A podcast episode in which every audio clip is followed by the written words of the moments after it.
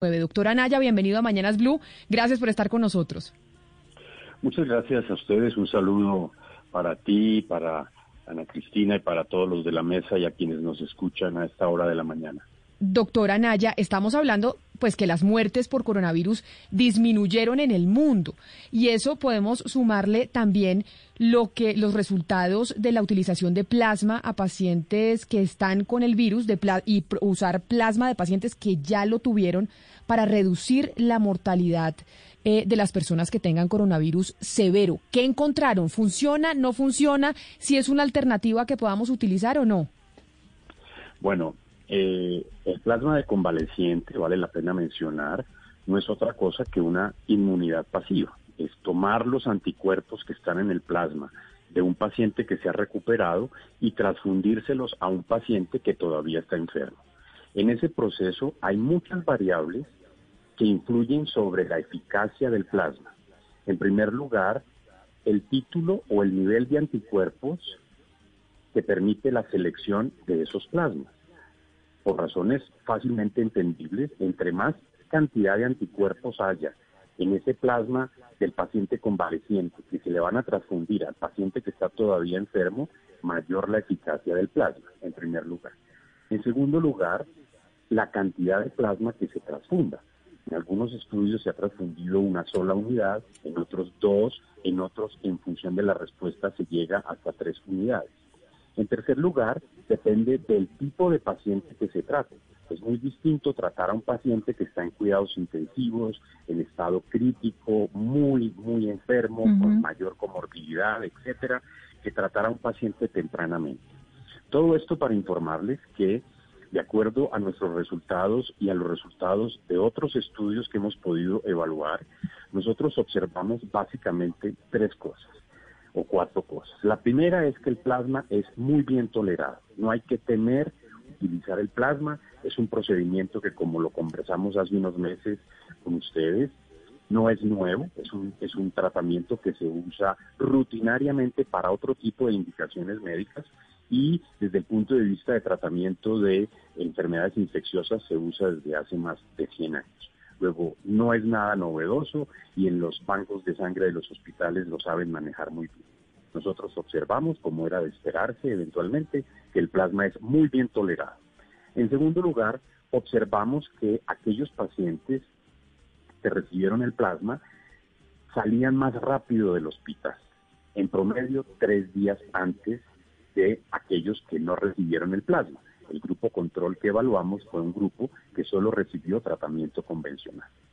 Nuestro estudio quizás no tuvo un suficiente número de pacientes para evaluar otros desenlaces secundarios, como por ejemplo la mortalidad, que es uno de los temas más importantes y ustedes lo han tratado antes de entrevistarme de una manera muy completa refiriéndose al artículo del Reino Unido.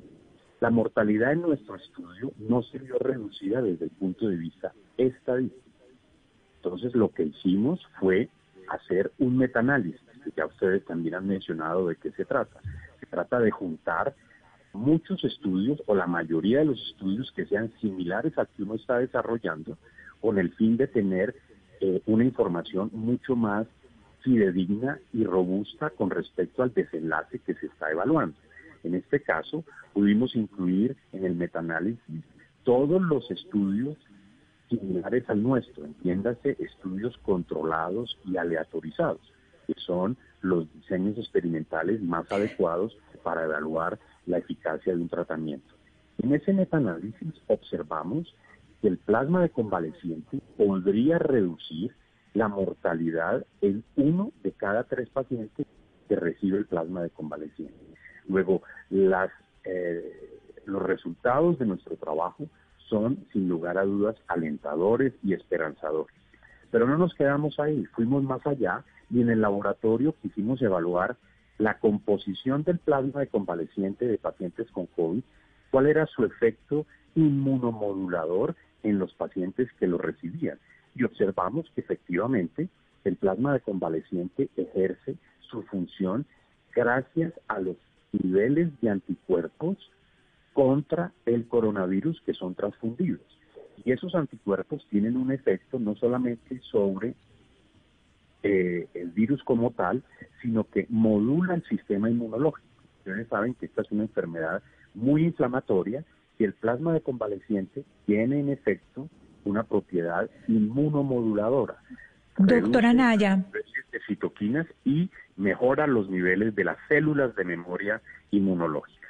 Disculpa. Doctora Naya, Doctora Naya, si, si vamos a mirar a, a los donantes, estas personas que donaron ese, ese plasma, eh, ¿ustedes cómo llegan a ellas y cómo es esa extracción de plasma? Es decir, ¿en qué, en qué estado? Porque entiendo que pues los pacientes que están muy graves no pueden ser donantes. ¿En qué estado están esos donantes? ¿Ustedes cómo llegan a ellos? ¿Cómo, eh, y, cuánto, cuánto es la, la, donación o cómo es ese proceso de la donación?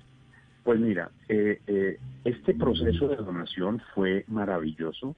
La verdad es que si algún donante me está escuchando va a recibir mi sentimiento de gratitud porque tuvimos eh, un número muy grande de donantes. Los donantes los escogimos de la siguiente manera. Tenían que ser pacientes que hubieran padecido COVID, que se hubieran recuperado, que tuvieran entre 14 y 30 días de recuperados previa prueba molecular negativa para coronavirus y en el laboratorio haber evaluado eh, los niveles de anticuerpos, porque valga la pena mencionarlo, la respuesta inmunológica no es igual en todos los pacientes y es mucho mayor en aquellos que han estado más severos. Excluimos pacientes que hubiesen estado en cuidados intensivos, por supuesto, sí. pero incluimos todos los pacientes severos que hayan, habían estado hospitalizados. Doctor. Vale la pena Déjeme, yo lo interrumpo, pero por ejemplo la gente nos está escribiendo, entonces usted es un paciente o tiene un familiar que se enfermó de COVID-19 de manera severa, es decir, que está en cuidados intensivos.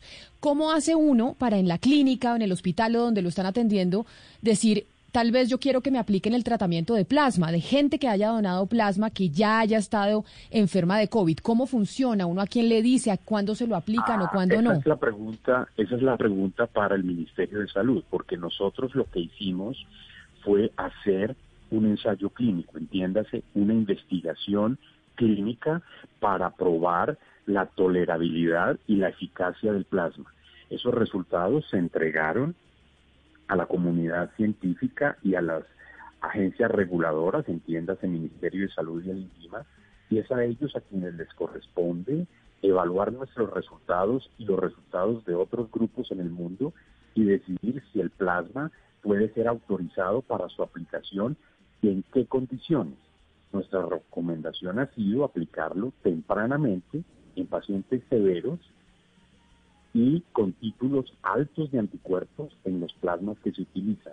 A partir de ahí, por este momento, le corresponde a esas agencias reguladoras eh, establecer si se autoriza o no el uso. A Pero mire, doctora Naya, es que es importante... Señora. Es que es importante lo que usted está diciendo porque a lo largo de todo este tiempo, desde que salió el COVID, pues hemos escuchado de diferentes estudios que se han hecho en Colombia, en Bolivia, en diferentes países sobre el plasma, sobre retrovirales, sobre diferentes temas y salen y salen estudios y son muy pocos los que recogen en verdad la comunidad científica, la OMS, el INVIMA, de que en realidad se saben 100% que funcionan para el COVID. ¿Qué es lo que falta para que en realidad el plasma y ya mañana salga en Lancet, como lo vimos hoy con la Sputnik, y salgan mañana y diga, el plasma funciona, utilícenlo, porque es que hay millones de estudios, venimos registrando estudios todo el año, y entonces uno ya no sabe ni qué funciona ni qué no funciona, y un día el remdesivir, otro día el plasma y otro día esto, y no lo recoge la comunidad científica como tal, entonces uno no tiene certeza. Así es. Si hay una alternativa terapéutica difícil de evaluar, es el plasma, por las razones que mencioné anteriormente.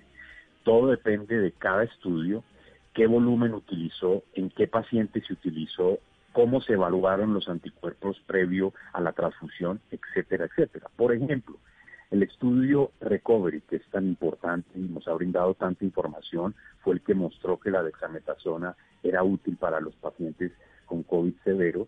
El estudio Recovery mostró que en su diseño el plasma no funcionaba no era mejor que el tratamiento convencional para reducir la mortalidad. Nosotros observamos algo similar, pero con un tamaño de muestra muy reducido. Por eso la importancia de los metaanálisis. ¿Qué diferencia tenemos con el estudio Recovery? Ellos no evaluaron los anticuerpos de la misma manera que nosotros lo evaluamos. la administración del plasma varió mucho entre un paciente y otro. No se protocolizó o se informó los pacientes de manera muy temprana, como lo hicimos nosotros, lo han hecho la mayoría de los grupos.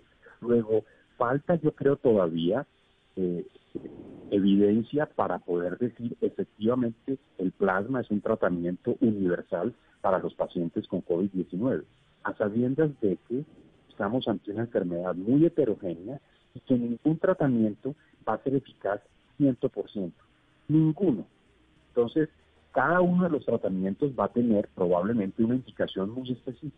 Con respecto al plasma, nuestra sugerencia es que se considere en estas mesas de discusión a nivel del Ministerio y del INVIMA la posibilidad de ofrecérselo a pacientes que están tempranamente hospitalizados, menos de 14 días de evolución y plasmas que hayan seleccionado, hayan sido seleccionados muy rigurosamente en cuanto a los niveles de anticuerpos. Es una opción terapéutica.